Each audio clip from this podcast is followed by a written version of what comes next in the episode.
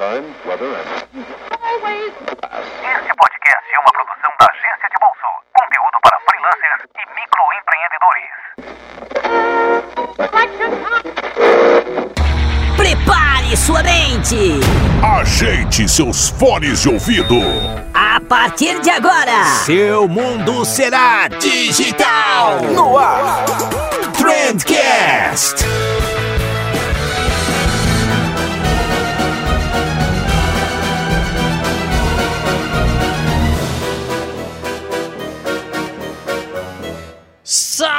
Excelentíssimo ouvinte! Seja muito bem-vindo ao melhor podcast sobre comunicação e negócios que você já escutou na sua vida. Eu sou Vinícius Gambetta e como tudo que é bom a gente faz acompanhado, hoje eu trouxe pra vocês um time de férias aqui. Eu tenho certeza que vocês vão gostar muito deles. A gente vai falar sobre empreendedorismo. Mas a gente não vai falar sobre empreendedorismo do mesmo jeito que os gurus falam, né? A minha ideia com esse episódio é justamente o contrário. É falar sobre aquilo que nunca te contaram sobre empreender. É falar dos perrengues, sobre coisas que a gente teve que aprender quebrando a cara. Então não tenho dúvidas que o papo vai ser muito legal, tá muito divertido, tá cheio de história boa, vale muito a pena ouvir. E normalmente eu uso esse espaço aqui para dar recadinhos, mas como o episódio ficou um pouquinho longo, eu nem vou me prolongar por aqui. Eu só vou pedir para vocês comprarem lá o nosso curso, que essa é a última semana para você poder comprar ele e ter acesso ao nosso módulo bônus na faixa. Se você não fizer ideia do que, que eu tô falando, escuta aí a introdução do episódio anterior que eu expliquei tudo direitinho, beleza? Mas sem enrolar então, bora falar sobre empreendedorismo.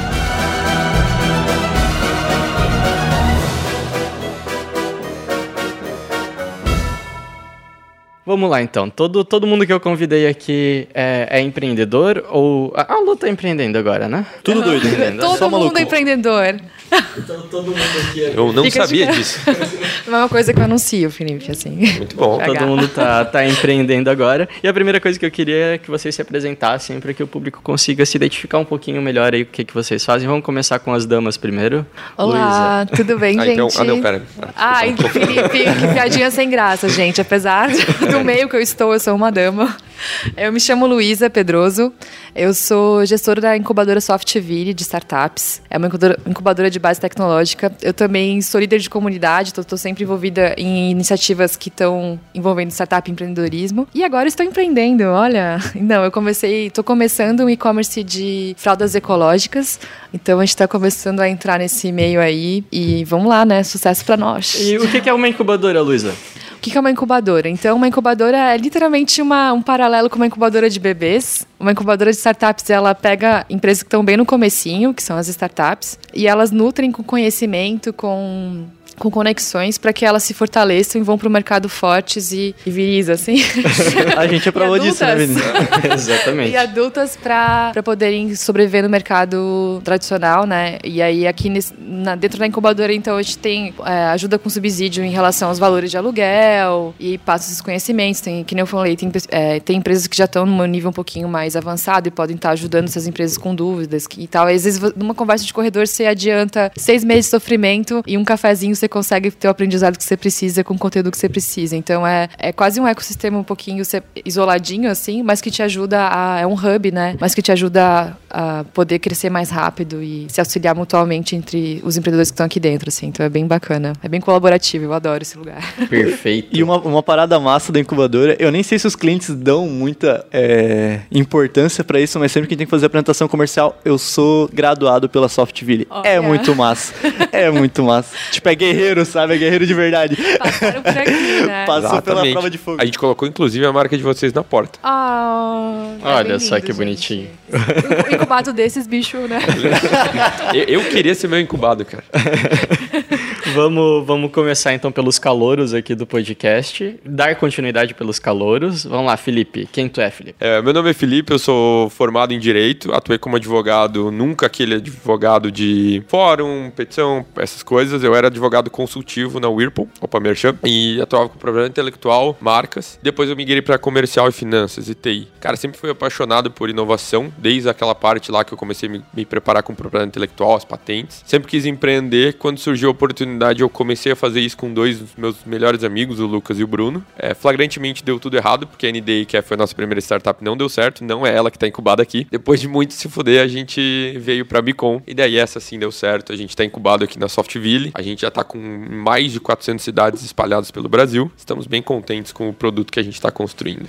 E o Gabriel já participou de alguns Trendcasts longínquos aí e tá voltando agora. Fala mais um pouquinho de ti, Glapi. É isso aí, aí pessoal. É, então, Gabriel Pereira, temos a agência de publicidade, o que dificulta um pouco mais esse lance de empreendedorismo, eu acho. É, cinco anos empreendendo, acho que vai ter bastante história aí pra contar. Show e eles também são bons porque a marca da Bicom foi feita por eles. Aí, ó, uma salva de palmas na edição, palmas. Nem precisou de edição, vocês bateram. vocês bateram pau. Enfim, eu chamei todo mundo aqui e eu escolhi a dedo vocês pra estar aqui justamente porque a gente quer dar uma desglamorizada nesse negócio de empreendedorismo. Quando a gente vê, sei lá, Érico Rocha falando, daí todo mundo quer virar empreendedor, porque fala, pô, esse esse negócio é legal. Pô, a Luísa não vai gostar desse papo, Vini. Ai, gente, por favor, me Ele ajuda. falou que a gente não é diva, hein? Não é glamourosa. Todo mundo coloca muito glamour dentro desse negócio de empreendedorismo e eu queria desmistificar um pouco isso. Eu chamei vocês aqui, a, a Luísa, porque a Luísa tá lidando com muitos empreendedores. Quantos incubados que a gente tem na Softville A hoje? gente tá com 15 incubados, daí são 13 residentes e mais dois virtuais. Perfeito. Então tu lida aí com pelo menos umas 15 empresas praticamente Sim. todos os dias e você sabe quais são os problemas e as dificuldades que todas elas têm. Fora Exatamente. quantos que passaram já aqui, né? Exato. Eu não tô É, tanto é um tempo histórico- aqui, né? Mas sim. É um histórico gigantesco. É verdade. É, o, o Felipe eu chamei aqui porque a empresa de vocês é razoavelmente nova, né? Vocês estão lá. Perfeito. Oficialmente, como empresa, atuando há um ano, mas a ideia, desde que a gente montou o CNPJ e tudo mais, acho que já tá um dois anos e pouquinho, quase três. Aqui na Soft vocês estão uns dois anos na FI. Isso, a gente entrou. Na verdade, a gente entrou em outubro, novembro de 2017. Então vai, vai fazer o segundo ano. Isso, isso. Legal, isso é legal porque como vocês estão no, num estágio bastante inicial, ainda tá fresco todos os perrengues que vocês passaram. Não e ainda frescos, estão passando. ainda estão acontecendo. e ainda estão doendo, né? E o Gabriel, que tá à frente de uma agência de publicidade, que é uma prestadora de serviços, que é um negócio diferente, porque tu lida demais com, com o cliente, lida muito com, com o público final e com processos muito diferentes na agência do que uma empresa que vende um produto, né? Um E o negócio que eu acho que é legal, né, cara? Empreender não é só montar uma startup, né, cara? Tu pode ter várias outras formas de empreender. Eu acho que trazer isso é, é legal também. E muito Claro. bem colocado, até vou usar o teu tua fala como gancho, que acho que a primeira mensagem que a gente deixa- tem que deixar bem claro nesse podcast que se fuder nunca vai acabar. Os problemas não vão acabar. Em gente- qualquer ramo, em qualquer área. É, exatamente. Sim, Esse exatamente. podcast não tem um final feliz. Pensem no Mufasa morrendo, parem. as coisas assim. É, é triste, porque nunca vão acabar problemas. A gente só vai falar um pouquinho de como tu vai aprender a lidar com eles. Gente, mas tem bastante coisa. A gente sei que o, é o, o papo não é glamouroso, mas tem coisa boa. Tem que fazer o good copy aqui. Senão ninguém vai empreender.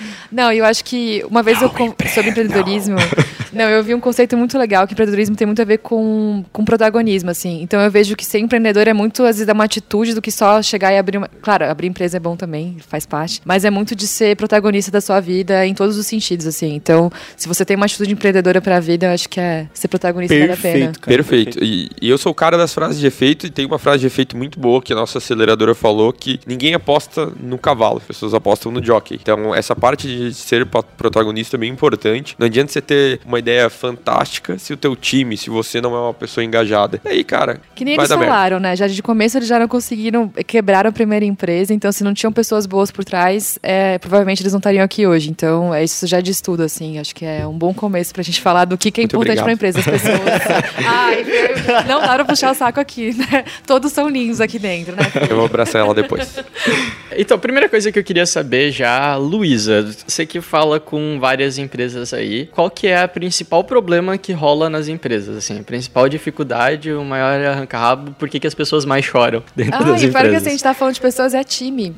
Vai, É fica de cara. Eu acho que a maior dificuldade é juntar as pessoas corretas para desenvolver a ideia. Às vezes, ah, quem vai ser. É um casamento, né? Então, onde eu vou encontrar o sócio ideal? É, como eu me separo do sócio? Então, esses normalmente vai ser o pior problema, o mais difícil, normalmente são times, assim. É como onde encontrar essas pessoas e, às vezes, em muitos momentos também, como, como também separar delas, o que, que cada um. sepa- Como dividir os, os- as porcentagens dentro. Minha barriga tá roncando, gente. vai aparecer.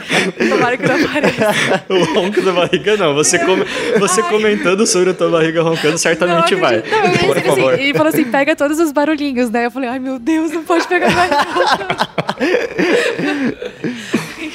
Definitivamente não foi glamouroso. e aí, então é sempre o time, assim. E aí é como encontrar as pessoas. Também, na hora de tratar muitas questões assim, ah, ninguém tá preparado de como de fazer a divisão dos equities dentro da empresa, assim. Qual é a porcentagem que fica para cada um, como fazer essa divisão, como avaliar a sua empresa. Então eu vejo que isso são coisas que ninguém fala muito e que todo mundo vê naquele, ah, vou abrir uma empresa, todo mundo com 25%. Pera lá, tem gente que se dedica mais tempo, põe mais dinheiro, investe mais tempo. Então, como, é, como pesar isso na hora de dividir? E isso entra num assunto bastante racional e que falando com pessoas, às vezes, pô, mas eu, eu enxergo dessa forma, mas o time não vê dessa forma. Então você acaba. Acho que essas questões, assim, acabam sendo os mais difíceis de lidar. Bem colocado, cara. É, eu acho que uma das maiores falácias de começar a empreender é essa de todo mundo é igual, todo mundo vai ganhar a mesma porcentagem. Cara, infelizmente isso não é verdade. Principalmente quando a gente está falando de startups, por definição, elas não necessariamente são empresas de tecnologia, mas hoje, é, em relação, sei lá, pelo marketing em geral, pela mídia, ficou muito associado tecnologia a startups. Cara, se tu vai fazer uma, uma empresa de tecnologia, você precisa de desenvolvedores, você precisa de pessoas que tenham noção de desenvolvimento. Esses caras são muito valiosos. A gente tem um sócio que é o desenvolvedor, que foi o cara que criou o MVP, que programou sentou a bunda lá, quando não tinha muito o que fazer, não tinha nada para vender, não tinha nada para pensar de CS. Esse cara era o cara mais valioso da empresa. Ele tinha maior porcentagem, não tinha por que fazer a mesma divisão igual. Então, acho que bom ponto. E tem bastante sócio, né? É, também. investidor gente, também, um negócio ah, assim. Exatamente. E, e, e, é difícil fazer essa manutenção, assim, sei lá. Pelo que eu vejo na tua empresa, por exemplo, os sócios são amigos, né? Vocês Perfeito. eram amigos antes de ser sócios, né? Muita gente que tá acompanhando a gente aí tende a começar a empreender. É freelance, freelancer, se junta com um amigo na faculdade e tal e vai empreender. É legal tu empreender com sócio, não dá problema, destrói amizade, destrói amigos, sociedade. é. é. É legal tu empreender com um amigo. Destrói, a gente não se fala mais. Depois que a gente pisa pra fora da, da Bicom, não existe Mentira, mais. Mentira, gente, eles são super amigos, até eu vou com eles pra falar de Mas... brincadeira. Cara, eu, eu não posso falar com tantos detalhes assim. Eu nunca tive a experiência de empreender com pessoas que não fossem meus amigos. Mentira, a gente chegou a. a como a Bicom ela veio de um Startup Weekend, quando ela começou, a gente tinha 14 pessoas envolvidas no projeto. Foi bem punk filtrar Pensa nesse isso aí. contrato social. Nossa senhora, cara. Mas assim, na época que eu tava na, na, na, na Whirlpool, a gente tinha lidava com o societário, via co- como é que é uma questão de empresa aberta, enfim. Mas vindo direto à tua pergunta, cara, eu acho fantástico, porque como a Lu bem fez, fez uma analogia muito acertada, sociedade é um casamento. Ela literalmente é um casamento. Você vai Sem ter a que parte tá- boa, né? É, sem a parte boa, exatamente. Sim. Rola as fodas, mas não é a foda gostosa. É, tá falando aqui. Exatamente, é, é isso aqui.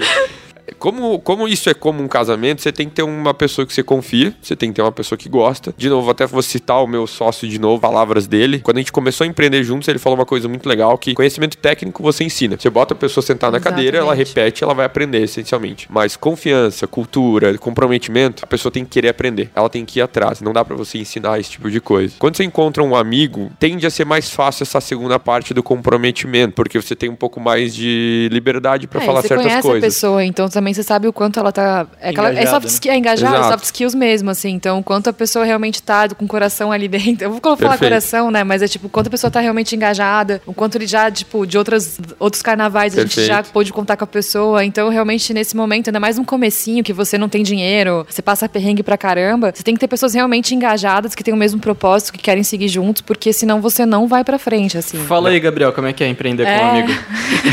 Ah, então, cara. Pra quem não sabe, o Gabriel é meu sócio duas empresas. Eu, eu acho que isso que a Lu tá falando é muito real, porque quando é um amigo, ele vai te falar se ele tá afim ou não de fazer aquilo. Exatamente. E vocês vão se abraçar até o final pra ou decidir junto que o negócio vai pra frente ou decidir junto que, que vai morrer, infelizmente, né? E, e só essa- um, um parênteses complementando, eu acho que quando a gente fala de amigo, tem que até definir amigo, né? Porque tem aquele cara que é teu colega, que você conhece, que é legal, lá, lá, mas tem o cara que é amigo amigo. O amigo amigo eu acho que acaba sendo mais fácil, porque provavelmente em algum momento da amizade de vocês, vocês já arrancaram o rabo, já desceram o cacete um no outro, E superou. e superou. e isso é fundamental, porque quando você não pode pisar em cas- cascas de ovos quando você tá empreendendo. Você É vai ter que falar- maturidade, né? Exatamente. Você vai ter que ser maduro, tanto a pessoa que tem que falar pra soltar os cães no- naquele ponto fraco, quanto a pessoa que vai ouvir, vai ter que entender que não tem nada a ver Exatamente. com amizades ali, é só o, o futuro da empresa. Uhum. Não, pode a, falar. A gente até tem um case bem interessante, daí saindo um pouco da sociedade e já indo pro restante da, da montagem da equipe, que a primeira vez que a gente contratou uma pessoa, a gente contratou uma pessoa sem querer. Como assim? É possível? É. Justamente indo nesse Onde negócio vivem, do a que se gente ainda- alimentam, como, como a gente ainda estava incubado aqui na, na Softville e a gente foi almoçar no, no shopping aqui perto e aí a gente encontrou um amigo. E daí era um amigo da, que tinha estudado com a gente, tá? A gente começou a trocar uma ideia com ele. A gente falou: ah, a gente tem uma empresa assim, assim, assado, dá uma passada lá a qualquer hora. E ele passou na, na empresa e ele, sei lá, sentou no nosso puff e ele passou uma tarde inteira ali conversando com a gente. E daí, beleza, isso foi um dia. Daí no outro dia ele passou para fazer uma visita pra gente de novo e tal. Daqui a pouco ele pegou o notebook, meio que começou a usar é, a empresa como se fosse um coworking. É, daqui a pouco a gente já pediu ajuda para ele para alguma coisa e tal. E do nada, eu não sei, é, o Gabriel Eu pode me também não ajudar, lembro. talvez. Eu também não lembro lembro. em que momento a gente contratou ele. A Vou cuidar com os meus simplesmente- convites daqui pra frente. a gente Nossa, eu- simplesmente viu que era impossível tirar ele da empresa, assim. E de repente ele tava contratado e ele era um puta amigo nosso. Em um determinado momento, a gente precisou demitir ele. E daí também a gente vai precisar entrar nesse assunto, que é extremamente complicado você demitir alguém, muito mais complicado você demitir um amigo. Então eu acho que talvez você fazer sociedade com um amigo seja muito legal. Você contratar um amigo é um negócio muito difícil porque você pode assumir o risco, mas você tem que levar em consideração que talvez você precise Exato. Mas aí que entra a maturidade, né? Que a gente falou, tipo, de conhecer, já ter tido arranca-rabo, de já ter, conhecer realmente profundamente a pessoa, porque em algum momento é, tem que ter o feedback, tem, pô, você tem esse tipo de ação aqui dentro. É muito. E aí entra uma coisa muito de como a pessoa se enxerga, como o meio tá enxergando. Então são duas visões, assim, bem distintas. E aí entra muito saber, ó, tu fez determinada ação. Eu acho que também outra coisa que a gente. É, botar. Literalmente escrever no papel mesmo, assim, ó, o teu papel é esse, esse, esse, as tuas entregas são essas, essas e essas. A expectativa que a gente tem com você é isso. E a partir do momento que tu não entrega ou que a gente não tá conseguindo atingir determinado resultado, pra poder sa- essa saída tentar ser um pouco mais tranquila, que nunca é fácil. Não vou falar aqui que, ai, não, é, é tranquilo, nunca vai ser, mesmo tendo tudo no papel. Mas isso ajuda a entender as expectativas que a gente tem em relação às pessoas, aos sócios, e poder ser mais fácil caso tenha um desligamento. Assim, ó, então eu tô contando contigo que tu vai deixar tanto de, é, de resultado, no sentido, ah, tantos clientes, enfim, cada um vai determinar os resultados ali. E, e meu papel de bad cop, que a gente Vai lá. tinha alinhado antes, é, na verdade eu acho que uma pequena correção não é mais fácil, é menos difícil. Exatamente. Porque fácil nunca vai ser. É, A gente, no benefício aqui da, da troca de histórias, a gente teve um problema bem sério na Bicom. Como eu comentei mais cedo, a gente começou o projeto com 14 pessoas. Então já teve, não chegava a ser uma demissão, porque ninguém era contratado, era um grupo que se reuniu no Startup Weekend, mas mesmo assim foi bem cabreiro afastar a pessoa do projeto. É, desde por desalinhamento interno, enfim, dos motivos mais variados. E a gente também teve a infelicidade de ter que separar um sócio. Cara, não é fácil, não é uma coisa tranquila, por mais que você tente fazer isso de forma amigável. Você tá falando ainda do seu sonho, né, da sua empresa, então as dores vão ser sentidas. Cara, é um troço bem difícil. Então, sim, se serve, escolha bem quem você quer trazer para a sociedade. É, eu acho que algumas dicas pra tentar ajudar nesse sentido é, passa muito, é meio é quase piegas, mas passa muito por autoconhecimento mesmo, assim. Então, de conhecer seus skills, suas habilidades, pra justamente assim, ah, eu sou bom nisso, posso, minhas entregas podem ter a ver com isso. Então, tem hoje, tipo, muito testezinho mesmo. A gente tava falando teste de novela, né? Qual novela você se identifica dos anos 90? mas é meio besteira, mas acho que tem muito teste de personalidade de que conversem com pessoas de RH, coisa assim, pra auxiliar nesse momento, porque você tem que se entender assim, ah, eu sou uma pessoa criativa, não vai lidar com burocracia que você vai, vai te matar e você não vai fazer as entregas que a empresa precisa. E talvez tenha um momento que você não é o sócio para para aquele momento de abrir a empresa, mas você vai ser um sócio para consolidar a ideia. Então tem os momentos também, cada papel, então passa muito por isso. E aí passa muito por um autoconhecimento. Então acho que empreender passa muito por esse lado, assim, de se autoconhecer, porque tem que ser resiliente, tem que ser momentos que você vai estar super desanimado, daí tem momentos que vai estar lá eufórico. Então tem que passar muito por autoconhecimento mesmo, assim. Sim, e não só o autoconhecimento, como conhecimento em geral. Exato. Sobre risco de puxar assuntos que devem ser tratados depois na pauta. Mas, cara, esse conhecimento geral é muito, funda muito importante. Cara, vai contratar, vai contratar como CLT, vai contratar como PJ, vai contratar como vesting, vai ser sócio direto, vai direto pro contrato social, vai ser o contratinho de vesting. Cara, esse tipo de conhecimento, hoje eu, eu boto minha mão no fogo, que é fundamental quando você for começar. Você não precisa ter esse skill dentro do teu time ou se- ser um skill seu, mas, cara, tem alguém que você conheça e confie. É, eu dei sorte que eu sou o advogado da, da equipe, mas, cara, Eu faço o que eu assim- quiser, eu Exatamente, comando. Eu tô porque os outros falam e eu, eles não sabem, mas eu já sou dono 100% da empresa. mas, brincadeiras à parte, cara, esse tipo de coisa é bem legal. Meu pai sempre brinca que mecânico, advogado e médico de confiança sempre tem que ter. Tem que ser brother. Tem que ser brother. Ele tem um porque, filho, cara, né? Graças a Deus. Exato. Então, esse tipo de skill é bem, bem importante você procurar já no início, porque tem uma frase que eu sempre falo, não sei de quem é, então não vou citar os nomes, mas Clarice Lispector, certeza. é, provavelmente, ou Bob Marley, alguma coisa assim. Mas eu gostei. Clarice é. Lispector 2002. é, 1830. é, não sei quando Não, é. não, brincadeira. Mas, cara, contrato não é pra casamento. Contrato é pra divórcio. Ah, É não, quando- esse foi Felipe Neto que falou. não Felipe foi- Neto falou isso? Ah, É, eu tá, confundi. Clarice verdade. Lispector, Ai, Felipe. Neto, às vezes eu me confundo. Como eu pude esquecer, cara.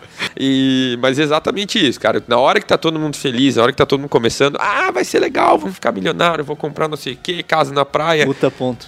Cara, tudo é lindo e maravilhoso. Na hora do arranca-rabo, na hora que der a merda, você tem que ter um contrato legal. Isso pra é todo legal. mundo ficar tranquilo. Pra cuidar com ansiedade, né, cara? Porque às vezes tu sai na, na empolgação. Cara, tu sai de um startup weekend, tu sai Meu, meu, empolgadaço. 140% pilhado e tu já quer começar no outro dia. E se tu não conhece direito as pessoas, tu não. Cara, qual que vai ser o papel de cada uma aqui? Tu sai montando e, cara, quando tu vai ver. E como uma das complicou. coisas. de- ah, o, o- o título desse podcast é Coisas que nunca te contaram sobre empreender. Uma coisa que nunca falaram pra gente, né, Gabriel, que eu acho que a gente batalhou bastante, é que a gente precisa ter a porra de um contrato sempre que a gente faz É inte- serviço. É importante, Puta, né? né, velho, cara? Sim, cara. E a sim. gente, cara, a gente deve ter levado o primeiro cliente nosso, tá devendo dinheiro até hoje, deve ser tipo Ah, uns sim. 8 mil reais, assim, que o cara tá devendo, porque a gente não tinha um contrato, e tipo, a gente simplesmente não tinha uma forma de cobrar essa pessoa porque a gente não tinha um contrato. E eu acho que isso é um ponto bem importante, assim, é desde montar uma tinha. é é escrever tudo por e-mail, deixar bem descritinho o que tem que fazer. Eu acho que é, é fundamental ter contrato mesmo. E aí, entra daí, a outra dica é assim, cara, invistam num bom advogado. Não, não pensem, ah, a gente tá gastando dinheiro. Não, é um investimento nesse começo, ter isso tudo muito certinho alinhado, assim, porque faz diferença, que nem falou, faz diferença. Em algum momento vocês vão ver, ah, talvez não tenha que manter esse sócio, porque as pessoas têm muito a ver com o período de, com o momento de cada empresa. Então você é um cara, tem pessoas que são, meu, vamos lá fundar a empresa, esse cara é um founder mesmo. Mas ele não, ele não é um cara com características pra permanecer na empresa, pra consolidar a empresa, porque ele é um cara de muita iniciativa, que corre muito atrás, mas o cara, na hora que tem que consolidar um negócio que é mais burocrático, é mais cara mais certinho, analítico- analítico, exato. mais- Vai ser um cara que não vai ser mais o cara dessa, desse, desse comecinho que precisava ter essa energia. Então é, é normal isso. E aí ter um contrato certinho, não só de, de serviço e pros sócios é fundamental, assim. E o que a Lu falou também, uma coisa bem legal, é não só porque a gente tá falando de advogado, saiam correndo pra colocar um advogado no, no quadro societário, porque é legal agora que ter um advogado pra prestar serviço gratuito. Cara, advogado é que nem jogador. Tem jogador de basquete, tem jogador de vôlei, tem jogador de, de curling. Exato. Nossa, curling.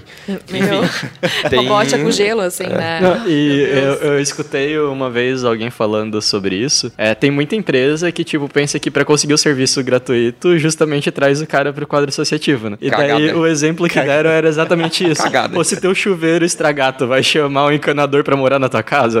Não, é total. Exatamente. Não, Ótimo lindo, a melhor analogia. Cara, não façam esse tipo de coisa, velho. Não chama... Ai, gente, o Felipe, a good cop, né? O Felipe não tá na Beacon só porque ele é advogado, ele faz todo o trabalho lá, mas assim, Isso mas é é, que te que bom, que sorte que ele tem um advogado na equipe, mas não é isso. Tanto que acho que vocês têm contratam outras pessoas para outros momentos, né? Vários. Por exemplo, ah, eu hoje não faço nada de advogado dentro da Bicom. Foi legal no início, pra ter ali uma base, isso nos salvou. Mas hoje, por exemplo, a gente já. Cara, a gente já tá em mais de 400 cidades. Era impossível ev- evitar processo até agora. Vai ter algum cliente incomodado, alguma coisa assim. Esse tipo de coisa, não sou eu que trato. A gente contrata um escritório terceiro, porque eu não tenho nenhum, como eu falei no começo, não tenho nenhum expertise com fórum, processo, audiência, essa porra toda. Então, a mensagem é essa: não saiam correndo para trazer alguma coisa. Como a Lu bem falou, não tenham medo de investir num serviço de terceiro. Cara, hoje em dia a gente tem vários escritórios especializados em startups, cobram uma mensalidade baixinha por mês para te prestar serviços na área tributária, contratual, é, societária e por e aí, aí vai. passa, pode falar, A melhor, Gabi. a melhor coisa que a gente fez, eu acho, na vida foi terceirizar um financeiro, né?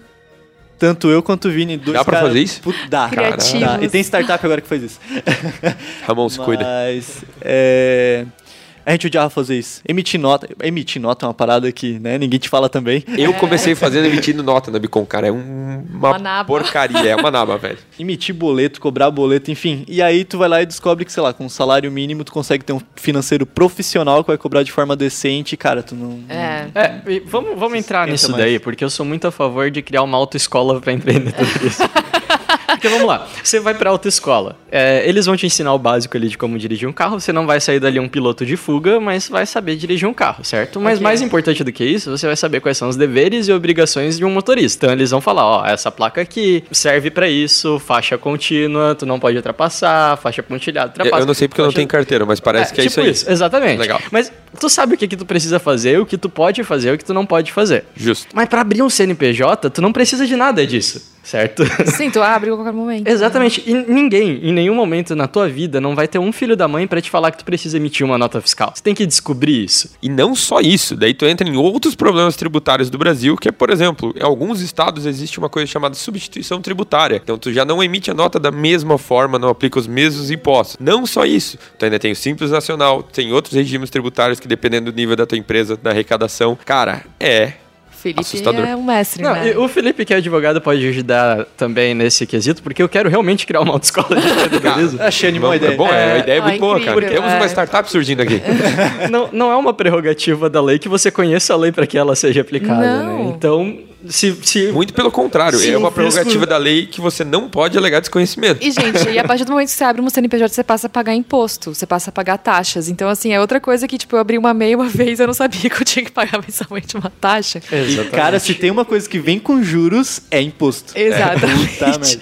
então você tem que estar muito atento. É bom também, nessas horas, aí, outro profissional bacana de ter por perto. Bons profissionais são os contadores. Esses caras a gente pensa, ah, o cara tá lá só pra ver as continhas. Não, esse é o cara, é o cara que vai te ajudar a como encaixar a tua atividade dentro do CNPJ, dos, das atividades paralelas. Então esse cara também é muito importante, tem um papel muito importante dentro da empresa. Não precisa ser um, um sócio, né? Precisa chamar ele pra dentro de casa, mas é importante ter pessoas, ter contadores pertinho, assim, que sejam muito parceiros Ah, e te orientem muito bem. assim. Gabriel, conta uma história aí que a gente teve com o contador, cara. Vamos lá. Então, ah, eu acho que por estar na Softwheel a gente recebeu essa indicação, né? Você tem que ter um contador. E geralmente as pessoas que estão ao redor acho que falam muito do, do lance de contador, só que não te explicam direito o que, que o contador faz. Vamos lá. O que, e que ele faz, paga a Gabriel? mensalidade bonitinho do contador e. Que e a é gente daí. pagava, eu acho, tipo, uns 40 reais do contador. Não, era Era 200 pila, eu lembro. Eu cuidava mais Ai, eu lembro. É, eu já dá pra ver que do financeiro, né? Não dá nem pra ficar bravo se o cara errar com esse valor, cara. Pô, E falar 200 pila aqui eu acho que é um perigo também. Hoje em dia provavelmente não é mais isso. Aí o que acontecia? O- a gente sabia que tinha que emitir nota. Em algum momento o contador falou, cara, tudo que tu presta serviço tem que emitir nota, senão acontece umas, umas merda aí que a gente não entendia direito. Então a gente emitia nota, pagava tudo certinho. Só que em nenhum momento ele falou pra gente, cara, tudo que vocês gastarem na empresa, vocês tra- trazem comprovante também. Porque senão dá um problema lá no teu fluxo e tal, tem que comprovar de onde saiu o dinheiro. E a gente não fez isso por um bom tempo. E eu não sei exatamente em que momento a gente foi cobrado isso e a gente pensou, ferrou, temos uma, uma dívida gigantesca a aqui, problem, porque né? a gente nunca levou nada pro contador. É, e é É. tipo um problema que a gente teve há cinco anos atrás que ainda pode afetar a gente, porque se cair na malha fina, eles ainda podem cobrar a gente de coisas que há cinco Que anos atrás que a é? gente fazia Brincadeira. errado. Cara, isso vale pra tudo, porque lembrando, se você está empreendendo e você tem um CNPJ, isso impacta também o seu imposto de renda como pessoa física. Então você também tem que lembrar Eu de tô como- começando a É. Porque daí você tem que lembrar que um contador para considerar tudo isso, o que que tem, quanto que é a tua participação, quanto que a empresa rendeu, da onde veio o teu dinheiro, porque se tu tá tirando dinheiro, dinheiro da startup, isso também tem que estar lá sendo considerado. Ah, eu pago CLT, então você tem que pagar todas as taxas. Não, eu sou sócio, então eu tiro como divisão de lucro, prolabore. Prolabore, é uma parada que tem que aprender. Exatamente. E daí a galera fala: não, a solução é essa. Eu vou tirar o meu salário de sócio como divisão de lucros antecipado. Eu vou supor que a minha empresa vai ganhar 200 mil no final do ano, então eu vou dividir aí. Olha, eu vou facilitar 120 mil reais no final do ano, então eu vou ganhar é, 10 mil reais por mês, nos 12 meses. Só que, cara, chegar no final do ano, tu não ganhou 120 mil reais, fodeu. De onde tu tirou dinheiro pra tu pagar? Como é que tu tá gerando dinheiro? Lembra? Papai e governo quer meter a mão no din-din. Tu não pode dizer que tu tem din-din e não falar de onde veio, porque senão o papai e governo não pega. Falando de sócio, mas é, a galera do governo é nosso sócio. Com certeza. São acaba sócios sendo, né? majoritário. É, inclusive, um dos problemas também que ninguém conta pra gente é que, primeira vez que eu ouvi falar sobre imposto de renda, eu acho que eu tava no ensino médio, sei lá. Sim. E Já tá daí- no lucro. É, e eles falaram assim: ah, imposto de renda é se tu ganha acima, eu nem sei, é acima de quanto? Dois. Se eu não me engano, é 25 mil no ano. É, alguma coisa assim. E daí, quando a gente começou a empreender, também esse negócio, eu falava, a gente tava tirando 600 reais por mês, tá ligado? Então eu não preciso declarar imposto de renda. Mas se tu tem um CNPJ, tu precisa declarar imposto de renda. Exatamente. Quando eh, eu comecei também com uma MEI, é um negócio que a gente precisa pagar a guiazinha lá de Sim. imposto todos os meses da MEI, e no final do ano tem que fazer uma declaração anual de faturamento. e eu fiz uma enquete no Instagram esses dias, porque muita gente que acompanha a gente é freelancer e tem uma MEI. E, cara, 70% das pessoas no dia que era o prazo pra entregar a declaração de faturamento de MEI, é, não tinha entregue. Tipo, eu fiz lá, pessoal, vocês que são MEI, já entregaram a declaração de faturamento anual, e a galera não tinha entregue. E tipo, porra, isso dá merda, cara. isso é realmente um problema que Desconhecimento total, assim. Então eu falo porque eu também, tipo assim, primeiro assim, eu abri um, um CNPJ como MEI e aí daqui a pouco o pessoal assim, puta, já estão cobrando e eu nem tinha recebido, ah, confirmado, você agora é uma MEI. Nada, tipo, tá lá, na hora de abrir foi super fácil, na hora de cobrar foi super fácil e eu nem sabia que eu tava com ela aberta, assim. Foi uma coisa surreal, então é... Mas até uma curiosidade aqui, assim como o imposto de renda de pessoa física, tu consegue fazer aquela declaração em branco pra cumprir prazo e depois faz uma retificatória pra corrigir? Não faço ideia, cara. Faltou faz um contador eu aqui, né? sei. É, faltou um contador. Adotar aí checklist pra autoescola, contador. Ter um Eu sei que tem como mandar correção, mas eu não sei se tem como fazer ela em branco. Então deve ser alguma coisa parecida. Pode ser que, Pode que tem. Eu sei que o MEI também tem que fazer a declaração de, de imposto de renda. E daí tu precisa dessa declaração anual de, de faturamento para poder fazer teu imposto de renda. Mas Ai, enfim. gente, eu vou sair desse podcast agora. Não, mas só uma coisa. Então eu vou aproveitar aqui e vou fazer um parênteses gigantesco para denunciar aqui a minha, minha indignação com o sistema educacional brasileiro. Tem vários motivos para indignação, mas o meu ponto é este aqui. Nós somos criados para sermos empregados. Eu só aprendi imposto de renda quando eu já estava trabalhando lá na, na multinacional, que eu, graças a Deus, estou ganhando legal, bem mais do que eu estou ganhando hoje como empreendedor. Brincadeira de Ah, come- tapar. Não, agora começa. Que, que ninguém te Choradeira, falou, né? né? Quando você começa É. a empreender. Mas, brincadeiras à parte, do nada lá eu fui aprender imposto de renda. Cara, nunca na faculdade me ensinaram a trocar chuveiro, me ensinaram a fazer instalações básicas na casa para morar sozinho. A trocar o pneu, né? trocar pneu. Cara, tem certas coisas que eu acho que deveriam estar no ensino médio, coisas bem básicas de direito que é importante a galera saber. Enfim, então. E até porque a gente fala muito de como. é, a gente tava falando sobre isso até ontem, né? De como incentivar as pessoas a empreenderem mais, assim. Então as pessoas não sabem por onde começar, como É o, começar. medo, o receio, né? Não Exato, e começar. a gente não tem incentivo tanto financeiro, assim, porque, tipo, tem países como Israel que o cara já chega lá e com 300 mil pra começar a empreender, e a gente faz besteira, eu ia falar um palavrão, mas não vou. Vou ser Lady aqui, ó. Comecei sendo Lady. Fala, fala. Não, a gente, já a gente começa a fazer merda sem saber, né? Aí, falou. Então, não vou, deixei, parou. O Princess saiu agora, né?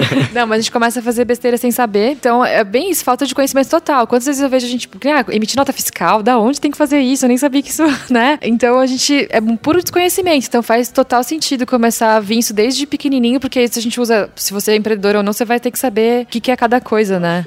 E um negócio interessante que eu acho, já falando desse negócio de imposto, é que o governo, em geral, ele não vai te dizer o quanto você precisa Nada. pagar de imposto. Embora ele saiba exatamente o quanto você precisa pagar de imposto, né? Ele, Não. ele não vai te dizer isso. Você tem que descobrir, daí você pensa, ah, então eu posso... Faz parte do jogo, Então eu né? posso pagar o quanto eu quiser. Daí ele vai falar, não, eu sei exatamente o quanto você tem que pagar, só que eu não vou te dizer isso. Eu quero que você diga. Parece namorada braba, né?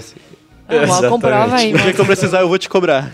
É isso mesmo. Cara, va- vamos lá. A gente falou bastante então de, de impostos, a gente falou de contratações, de quadro associativo, etc. E agora eu queria falar um pouquinho de outro tabu aí. Porque um negócio que a gente pensa é: eu vou criar a minha empresa e daí eu vou poder ficar trabalhando duas horas por dia na praia e faturar dinheiro com isso.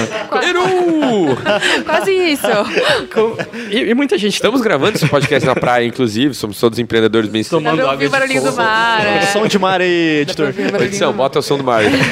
E muita gente começa a empreender, e talvez as pessoas que estejam escutando a gente se identifiquem um pouco, né? É, você começa a empreender fazendo uma outra coisa, porque dificilmente o empreendimento vai te dar um dinheiro logo. né? Então você começa a empreender enquanto você está fazendo outra coisa para você ter uma sustentação financeira ali. Isso é ruim, porque você tem uma carga horária muito alta que você está trabalhando, né? Então você trabalha 20 horas por dia, e é isso aí. Só que depois, quando você passa a se dedicar 100% à empresa, você pensa, ah, agora isso vai mudar, e de fato isso Não, não você vai muda, 24 né? horas por dia daí, né? Eu queria saber de vocês qu- quantas horas por dia vocês trabalham e se vocês veem perspectiva de mudar isso. Quantas horas tem dia? Tem 24. É 24 horas. 24 horas. Cara, eu vou começar aqui, mas é até contando um caos. Recentemente na Bicom a gente criou vergonha na cara e criou uma ferramenta de comunicação interna. A gente tá usando o Sla- o Slack. O Essa semana eu interrompi a reunião pra não variar, né? Exatamente. A gente tem uma. A Lu tem um costume aqui. Mas é bom, é bom, a gente gosta. Dá uma Porra, oxigenada no cérebro.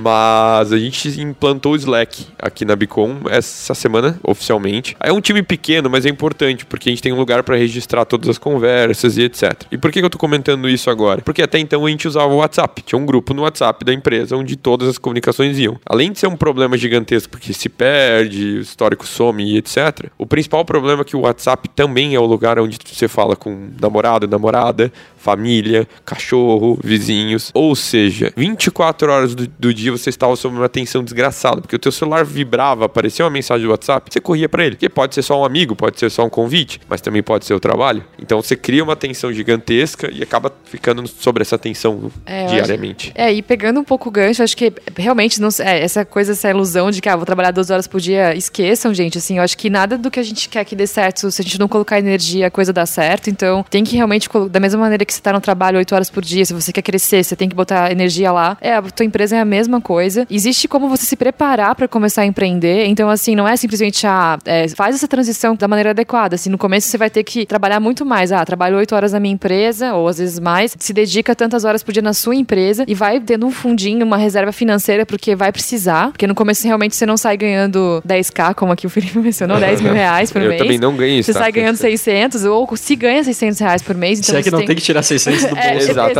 exatamente, é Injetar mais- capital a mais. eu acho que é mais, é, é mais nesse sentido, fica negativo no começo. Então você tem que se preparar para começar a empreender, assim, seja com um fundo seu, tipo, com um fundo financeiro seu, seja com um investidor. Enfim, tem algumas, tipo, alguns caminhos também para serem, que a gente pode falar depois sobre, mais sobre isso.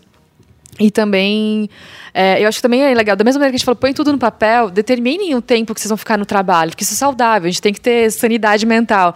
Então, assim, cria um Slack que eles falaram, é, ah, eu trabalho de, tipo, de 8 às 8, a partir das 8 eu vou fazer minha ginástica, vou fazer não sei o quê. É legal esse ponto, desculpa te interromper, Lu, mas tem um.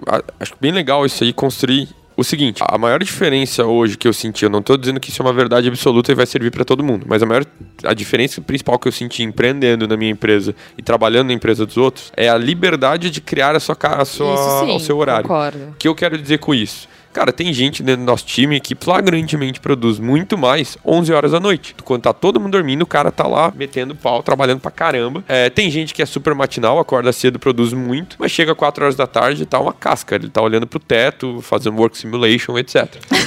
Então o legal da startup é você achar, entender essas diferenças entre as pessoas. E é isso, cara. Tem gente que vai chegar às 10 horas da, da manhã, mas não é porque ele trabalha menos, é só porque o período, É. a janela produtiva dele começa às 10 horas da manhã. É ter essa liberdade, porém, tem que entender que, cara, a startup ela vai estar no teu dia a dia constantemente, porque mesmo quando você não tá, você tá fora, você tá pensando o que mais eu posso fazer, o que tá faltando fazer e outros problemas.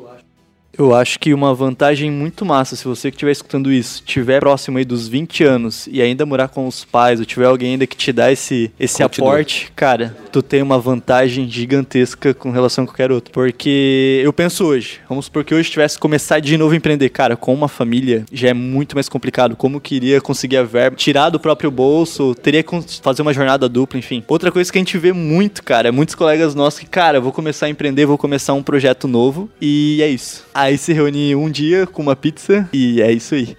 É, ter, ter- separar o teu tempo, cara. A gente vai trabalhar toda quarta-feira, toda segunda, toda sexta, sei lá, pra tocar esse projeto. Tem que ter, senão Sim. ele vai morrer. Sim. E vai morrer É, mesmo. E tem que fazer, é fato, né? Eu acho cara. que a gente fala muito do. é Aquela coisa, uma ideia não vale nada ainda, mas é o poder de execução. Então, vamos discutir, vamos comer a pizza, mas vamos realmente sair com um plano de ação, vamos botar isso, essas coisas em executar isso, assim. Então, também vai muito. Eu sei que sai, desvirtuou um pouquinho, né? Mas isso também é fundamental, assim, não só conversar, mas botar, executar mesmo as coisas. Acho que faz toda a diferença, assim. É, e quando a gente fala de, de empreender, e eventualmente o empreendedor vai empreender 10, 12, 14 horas por dia aí, e isso é normal, mas isso não necessariamente é o correto, né? A gente falou é, alguns episódios atrás sobre síndrome de burnout, e o Altair falou. é, empreendedores sofrem muito de síndrome de burnout, Bastante. justamente porque eles se colocam nessa exaustão, né? Só que tudo isso pode ser resolvido com um bom planejamento. Se você se planeja da maneira correta, que nem a Luísa falou, você consegue evitar toda essa carga emocional, toda essa carga psicológica que vai ter em cima de você. O que a gente tá falando aqui é justamente que ninguém falou isso pra gente.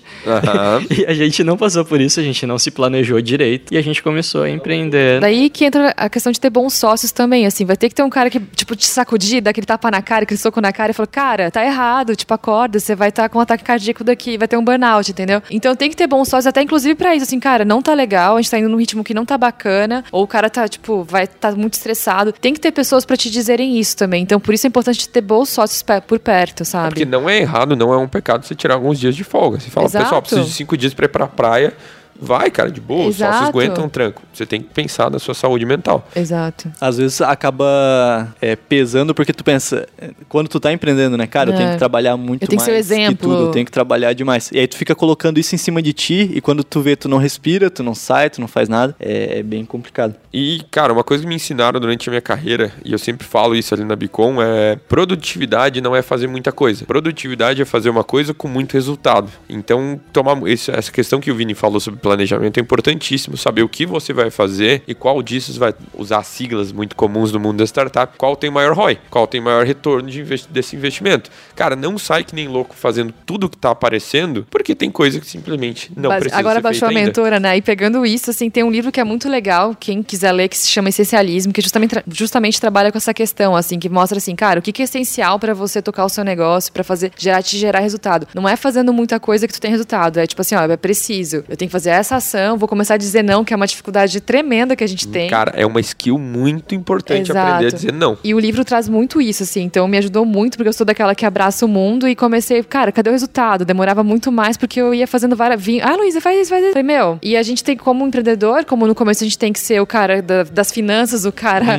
da propaganda, o cara dos- das vendas, você faz muita coisa ao mesmo tempo, porque você está em pouca gente e você tem que. E é normal também, não é ruim ser assim, mas você tem que aprender a dizer não e aí ser muito essencialista, tipo, o que te, tá- te traz mais resultado, assim. Então, se alguém quiser saber como talvez ajudar nesse sentido, esse livro é bem bacana, assim, me ajudou bastante. Falando de planejamento, a primeira coisa que as pessoas colocarem quando jogarem planejamento empreender no Google vai ser um elas vão ver informações sobre como montar um plano de negócio, né? Sendo bem sincero pra vocês assim, eu nunca montei um plano de negócio pra fazer um negócio. E daí eu queria entender principalmente da Luísa, que já leu muitos planos de negócio. Qual é a importância do plano de negócio? É, se ele realmente é importante. Ai, meu Deus, agora botaram na fogueira, né? E por que que eu preciso ter um plano de negócio pra começar um negócio? Eu acho que assim, ó, é, de começo eu não indicaria assim, ah, não é, ah, quero começar a empreender, vou fazer um plano de negócio. Não, vão validar, vão pra rua, vão falar com as pessoas, vão entender as dores, assim. Então acho que pra começar, o começo não tem, não diria assim, comece pelo plano de negócio, isso não. Mas ele a longo prazo, ele é importante pra saber ter um- uma visão geral do teu negócio, assim. Então, aonde eu quero chegar com o meu negócio, assim?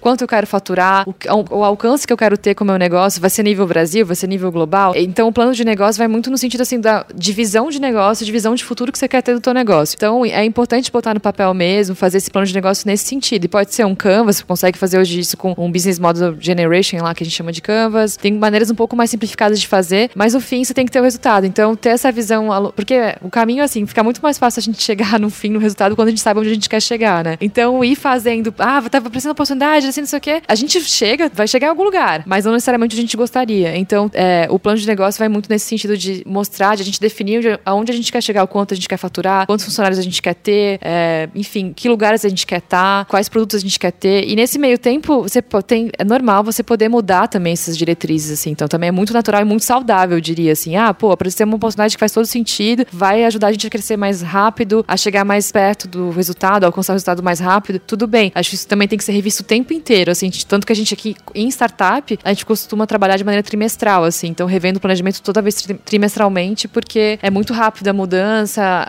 Você tá falando de tecnologia, muda muito rápido. Eu falei que eu ia bater no microfone agora.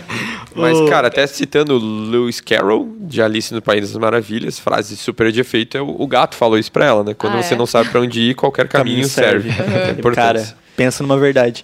Eu acho que o Canvas tem que fazer. Tá lá na autoescola de startup de empresa. Sim, tem que sim, fazer. É verdade. Porque ele vai, de fato, é, melhorar pra ti esse caminho. Tu vai. Uhum. É um exercício que te força a pensar em parceiro, te força a pensar em tudo que tu vai precisar de recurso e tal. É. E isso vai te dizer pra onde de fato tu tem que ir e qual que vai ser a decisão O correta. plano de negócio é uma É. ferramenta, né? Ele não necessariamente é obrigatório. E um negócio que eu fiquei muito chateado quando a gente fez o curso técnico na aula de Meu Deus. empreendedorismo é que eu Meu odiei Deus. empreendedorismo porque a gente passou seis meses aprendendo a fazer um plano de negócio.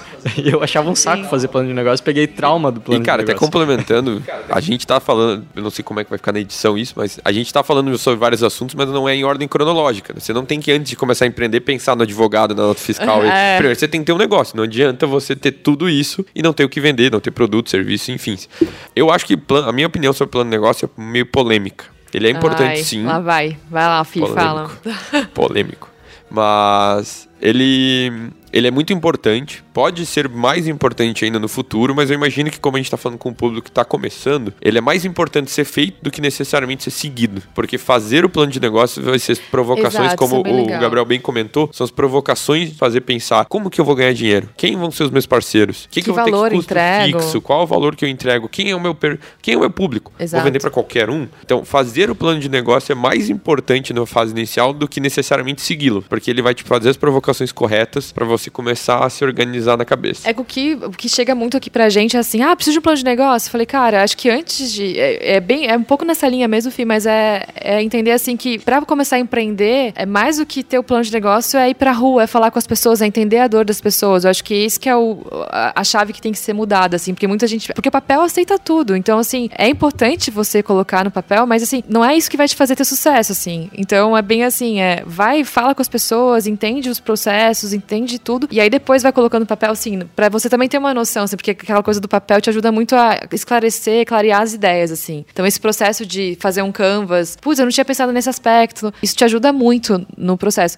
Mas acho que de começo, assim, não é aí que você. Ah, não, eu tenho um plano de negócio, agora eu tenho um negócio. Longe disso, assim, sabe? Acho que é essa que é a virada, assim. Outra frase de efeito, né? Apa é, Apaixone-se pela dor, por isso ir pra rua, né? Do que pela Sim. solução. Exato. Validar a dor da galera. Perfeito. E a gente já tá passando aqui dos 45 minutos. Ai. Então, A gente eu- quase eu tinha não fala, prometido- né? Eu não sabia que tinha tempo, cara. Achei que ia falar alto. Eu aqui. tinha prometido pra, pra audiência que a gente não ia fazer mais episódios tão longos, então acho que a gente já vai se encaminhando pro, pro final. Eu, eu vou pedir pra vocês falarem qual a principal porrada que vocês já tomaram nessa vida aí, ou a principal porrada que vocês já viram que, que aconteceu, e principalmente porque depois de tomar essa porrada vocês continuaram empreendendo. Então vamos, vamos falar um pouquinho de coisa boa também.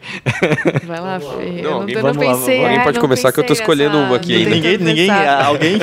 Tô tentando pensar em alguma coisa. Vai lá. Tá, eu vou, eu vou começar por mim, então. Eu vou começar por mim. É, a principal porrada que, que a gente tomou, eu acho que foi financeira na, na agência. Então a gente teve vários problemas de inadimplência, vários problemas com falta de contrato. É, e tudo isso eu acho que se resume à organização. Então a gente não tinha processos bem definidos e organizados. Então a falta de processos eu acho que talvez tenha sido o principal problema que, que a gente passou. É, hoje não sou o cara mais organizado do mundo, mas a gente já conseguiu definir processos é, melhores para todas as empresas. E o, o porquê eu continuo, na verdade, essa é uma pergunta bem filosófica. Eu não tava esperando que eu ia perguntar isso pra mim. Me peguei de surpresa. Por que você continua, Lá, peguei de Vinícius? surpresa. Mesmo depois dessa zona inteira da sua vida? Cara, porque é muito legal você ter controle, assim. Eu acho que já trabalhei em agência antes e era muito difícil ter controle sobre a estratégia, ter controle, de- decidir pra que rumo o negócio ia. E esse é um negócio que me motiva demais. Eu ter um poder de decisão de saber, tipo, não, peraí, agora vamos fazer uma agência nichada, vamos focar em determinado público, vamos mudar a estratégia comercial. É, é muito legal você ter o controle de poder mudar essas coisas. Eu, por exemplo, empreendo também pelo dinheiro. então é muito legal você saber que você tem o poder de ganhar mais dinheiro. Embora seja muito difícil isso. É, por exemplo, se eu, se eu sou CLT numa empresa, embora eu possa ser valorizado e tal, mas eu posso, se eu trabalhar 100% e se eu trabalhar 200%, eu vou ganhar a mesma coisa. Se eu tô à frente de um negócio, basicamente o quanto mais eu trabalho, mais é, eu vou estar tem que ser ganhando bem dinheiro. assertivo, né, Vini? Que é o que a gente falou. Você pode trabalhar 200% sendo patinando, ou você pode trabalhar 200% sabendo onde você quer chegar. Acho que é essa que é a diferença. Exatamente. É, mas o mais legal disso tudo é que tanto o sucesso quanto o fracasso estão na minha Exatamente. mão. Então eu não dependo de alguém ter que notar isso e me dar uma recompensa por isso. É, ou então me punir por isso. Exatamente. Tanto o sucesso quanto o fracasso estão na minha mão. Eu acho que isso é muito legal de empreender.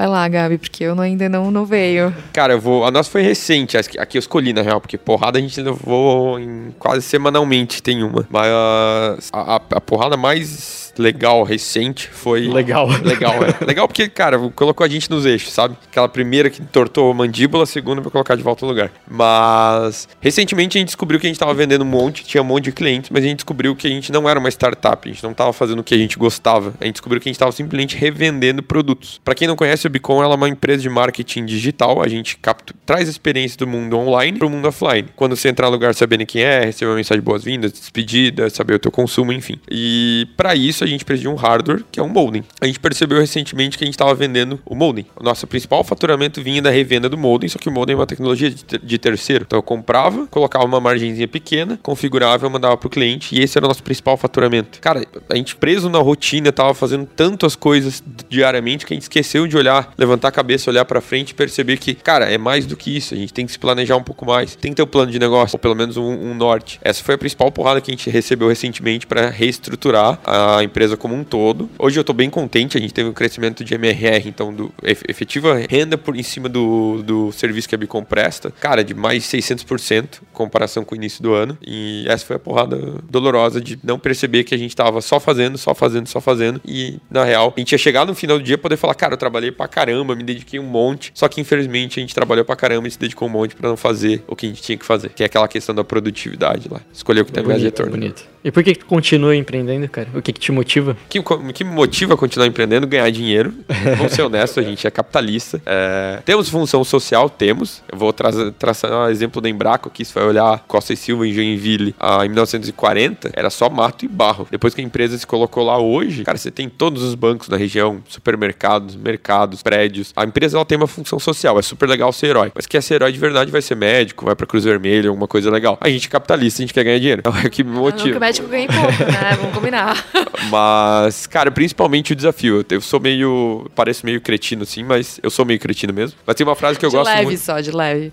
Mas tem uma frase muito boa do, do Gandhi. Felipe Neto. Felipe Neto. Não, essa eu sei. Esse é o, do Gandhi, que é a felicidade não é o destino, a felicidade é o caminho. E, cara, eu gosto muito do que eu faço hoje. É aquela coisa de hashtag trabalho com amigos, hashtag não tem hora de trabalho. Cara, eu tenho total domínio. Eu sou, sou um cara meio controlador, dá pra dizer. Então, de- dentro da minha empresa, cara, eu tenho domínio. Como o Vini falou, quero ganhar mais dinheiro, tenho que ganhar mais, trabalhar mais, ganhar mais clientes, eu posso aumentar o meu salário. Cara, não gosto de uma coisa, eu não preciso falar com o meu chefe, pro meu chefe falar com o chefe dele, pra falar com o comitê, pra decidir se, tem dinheiro ou não, e daí avançar num projeto. Cara, a gente senta com sócios, vamos mudar isso? Vamos. E mudamos. Quando eu entrei na Bicom, a gente tava sem processo, a gente decidiu contratar o Gira, uma coisa que ia levar meses numa empresa multinacional. Cara, naquela tarde a gente já tava com o Gira rodando. Então, isso é o que me motiva. Eu tava pensando, cara, qual que foi a maior porrada? Eu acho que a porrada financeira é complicada, porque se tu precifica errado, e olha aí, precificação é um, é um puta tópico também. Se tu precifica errado, tu começa a ganhar pouco, tudo começa a se apertar e aí trabalha que nem um maluco e não ganha. Então, E pra mudar isso é muito difícil, né? Porque se tu já precificou errado, como é que tu faz pra cobrar certo depois desse cara? É, às vezes resetar é mais fácil. Mas assim, é, pegando até o gancho aqui que foi falado, eu acho que a parada mais massa de empreender, e é uma porrada violenta quando tu leva ela também, é o lance de que o mercado muda, você tem que se inovar, você tem que sempre estar mudando, é processo que tem que melhorar, é serviço que tem que melhorar aqui, enfim. Esse lance de tu ter que constantemente melhorar, eu acho que tem a ver com o desafio também, esse lance da jornada é muito massa. Quando, tipo, tu instala uma ferramenta nova e tu viu que aquilo deu resultado, tu viu que aquilo vai te impulsionar pra frente, é muito massa. Eu acho que tem uma frase também que diz que quando você tem um, um negócio, você acaba evoluindo com o teu negócio, né? Tu evolui com a tua ideia. E essa sensação de evolução, cara, é fantástico. Acho que é, é, o, é o Pô, massa. tá todo mundo hoje no opensador.ol.br. É, cara. Não, e eu Só frases tá efeito. todo mundo olhando o celular agora, tá? Não, eu vou pensar filosófica, assim, né? eu acho que não é um punch, é que foi, faz pouco, foi recente, assim, é, até como software, e eu tava um pouco desanimado com algumas questões, assim, e legal, assim, primeiro que, não é legal, é um pouco ruim, porque às vezes o, a- o processo de empreender é muito solitário, como CEO, coisa assim, mas você tem sempre pessoas pra recorrer, sabe? Então tem mentores, tem sempre pessoas dispostas a te ajudar, assim. Então é legal recorrer ao mentor, isso já fica uma dica. E aí uma dessas pessoas, assim, que eu fui conversar pra pegar algumas insights, alguma coisa, ela falou assim, Luísa, trabalha com o que você tem na mão, assim. Eu sou designer, perfeccionista e gosto de fazer o perfeito. É melhor feito do que perfeito, assim. Então, assim, você tem isso na sua mão, esse é o seu cenário. O que, que você pode fazer com isso que você tem na sua mão, assim? E aí foi, tipo, às vezes você tá tão é, envolvida no problema, no problema, no problema, que você não consegue, às vezes, dar aquele olhar diferente, assim. E aí tem pessoas pra te dar esse wake-up call, assim. Foi, então foi muito legal, tipo assim, ó, Luiz, você tem isso na mão, você consegue fazer coisas com isso que você tem na mão, você não precisa fazer mais do que isso. E acho que foi esse meu tapa na cara, assim, que a gente quer fazer o. No começo a gente não tem dinheiro, a gente não tem nada, a gente quer, ah, eu quero entregar uma solução linda, maravilhosa, chiquérrima, tecnológica. Cara, não é assim que você vai entregar, você tem que entregar. É, então acho que esse foi um tapa na cara que, pra mim, assim, como software e como outras coisas, foi bem importante, assim, e é isso que eu tô tentando viver, assim, porque eu tenho mania de colocar, às vezes, a culpa no outro, ah, o, o- o cenário político não tá ajudando, o tempo não cenário tem sol, sociopolítico, tá chovendo, e quando na verdade tá tudo aqui na sua mão, né? Então É você que decide o que você quer fazer com aquilo que você tem na mão, assim. Então, E, cara, só um complemento que eu ouvi recentemente, isso é bem. Eu acho que é legal passar pra todo mundo que tá começando a empreender. Cara, o teu negócio não precisa ser sexy. Não, a gente fala de startup, milionário, você pensa no Uber, porque mudou a mobilização, você pensa no Facebook. Mas, cara, tem muita empresa por aí que trabalha com coisa tipo, nada a ver, exato. que não tá na mídia e tá ganhando rios de dinheiro também. Cara, o Uhum. teu negócio é um negócio, ele tem que resolver o problema de alguém, isso não precisa ser sexy, não precisa estar na mídia. Eu vou até dar um exemplo legal. É, eu fui num curso da Hotmart que teve em São Paulo e eles estavam citando como um dos cases, um dos cursos que mais vende hoje dentro da plataforma deles é um curso que ensina calopsitas a cantar. O cara tá ganhando muito dinheiro, tipo, na casa das centenas de milhares de reais. E ele ensina a calopsita a cantar, cara. Ele tem um curso de canto de calopsita. Ai, que incrível. Eu quero fazer um curso Olha desse. é um muito específico. Ele com certeza não tá mudando o mundo, mas ele tá mudando calopsitas. É, e é encontrar daí de novo, é encontrar um, é um nicho, é encontrar as pessoas, fazer do limão uma limonada mesmo, literalmente isso. Eu tenho ensinar- eu sei ensinar calopsitas a cantar. Pô, por que não? Entendeu? E aí é testar, é ver se dá certo. Acho que hoje, tipo, a tecnologia tá aí pra te ajudar nisso, não gastar tanto dinheiro também, né? Então, hoje tem muita opção.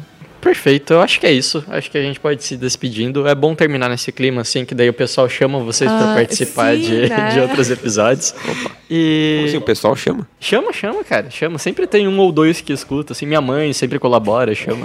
Vou colocar minha família pra ouvir tudo. Foi aquela pessoa, né? Eu voltarei.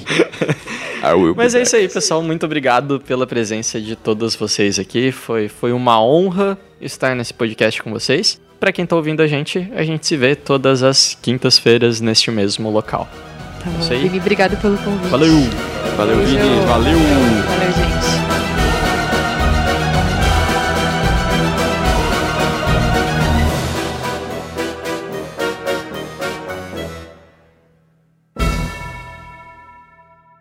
Este programa foi uma produção da Two Trend. Publicidade de trás pra frente. Tem erros de gravação no final, assim, junta alguma coisa, tipo no Nerdcast? Agora vamos fazer. Tem vai. fazer? Ah, entendi. Termina, Não. vai, termina o episódio com uma frase de efeito. Puta, não dá. Eu, ia terminar com uma piada. que eu quase soltei ali. Termina então Ah, com uma piada. Não, mas. Agora eu não quero mais. Não, vai. Vai soar, Agora, vai soar muito forçado. agora vai ter que fazer uma piada. Ah, cara, então assim, ó, se você quer uma coisa mal feita, faça você mesmo. Frase de coach ruim, né? Caramba. Agora sim.